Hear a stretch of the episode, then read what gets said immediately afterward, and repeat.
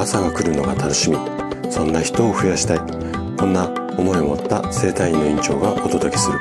大人の健康教室。おはようございます。高田です。皆さんどんな朝をお迎えですか？今朝もね元気で心地よいそんな朝だったら嬉しいです。さて今日もね食事で腰椎滑り症を楽にする。こちらのシリーズをお届けしていくんですが今日は食材の調理法こちらを工夫して栄養価を最大限に引き出す。こんなテーマでお話をしていきます。うーんとねせっかくこう体にいいものを食べたとしてもその効果が半減してしまうこんなケースがあるんですね。でこれねあのー、やっぱり例えばじゃあそうね人参が体にいいとか。まあ人参だけじゃなくても例えば野菜が体にいい。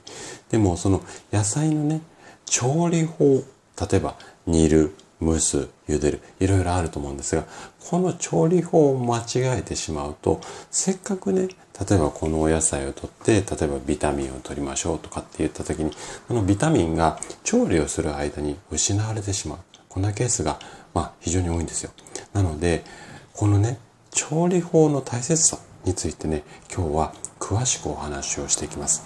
何を食べるかっていうことだけにちょっと意識が集中している方には是非ね聞いてもらいたい内容なので最後まで楽しんで聞いていただけると嬉しいです。じゃあね早速本題に入っていきましょう、えー、先ほどね冒頭でもお話しした通りどんなものを食べるかだけではなくって調理法まで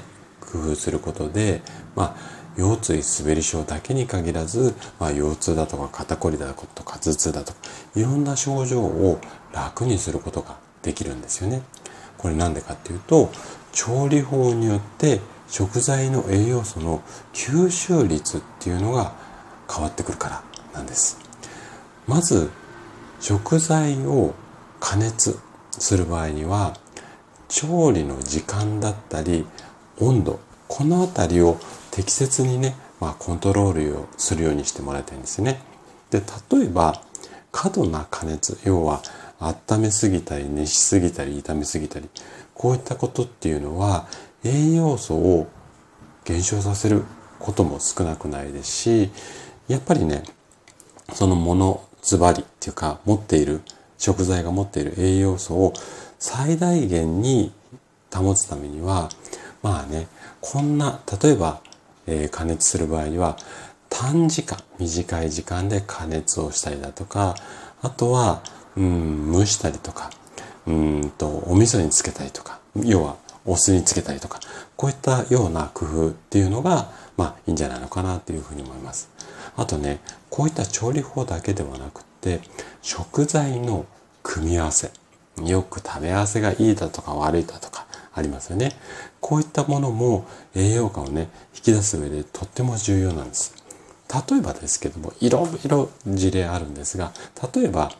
カルシウムだとかビタミン D、これが豊富に含まれている乳製品やお魚っていうのは一緒にね、取ることで1たす1が2だけじゃなくて3とか4になる。こういった組み合わせもいっぱいあります。あとはお野菜と一緒に摂ることで野菜の栄養素の吸収率が高まるこんなこともあるのでこのね組み合わせっていうのも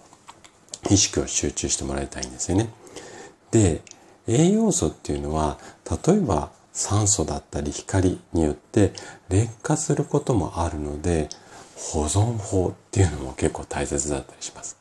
例えば冷蔵庫だったり真空パックなどで適切に保存する。あとはね、例えばお野菜とかだったら新聞紙にくるんであげると長持ちしますよとかっていう状態とかもありますので、こういったところもね、結構大切だったりします。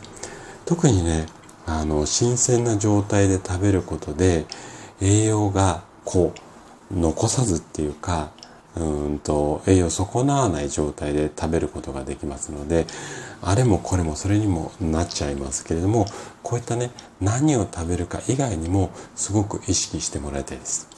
例えばね生野菜とか果物はできるだけ新鮮な状態で食べる。まあこれがね、いいっていうのはなんとなくイメージ湧か、うん、湧きやすいと思うんですが、あとはね、野菜の栄養素をの、うん、逃がさないように蒸す料理だったりだか、あとお魚なんかは焼いても栄養価が保たれるものもあったりだとか、あとは生の方が良かったりとか、いろんなものがありますので、今日ね、ここでは詳しくお話はしませんが、あの、私のね、メンバーシップの方ではね、本当に、あの、細かくこのビタミン D って例えばね、栄養素があって、それが多く含む食材はこうで、こんな調理法がこうで、ああでっていう話も詳しくしてますので、もしね、気になるような方は、まあそういうのは参加していただいてもいいし、あとはね、ググっていただいてもね、例えば同じビタミンでも水に溶けやすいもの、油に溶けやすいもの、いろいろこう、細かいところまで、あの、詳しく載っていますので、そういったことも、あの、工夫して、で、症状を楽にするあの栄養をしっかりとってあげてあなたの腰椎素振り症だけではなくて腰痛肩こり頭痛なんかが楽になるといいんじゃないのかなというふうに思います。はい。ということで今日も最後まで聞いていただきありがとうございました。番組の感想などね、お気軽にコメントいただけると嬉しいです。それでは明日の朝7時にまたお会いしましょう。今日も素敵な一日をお過ごしください。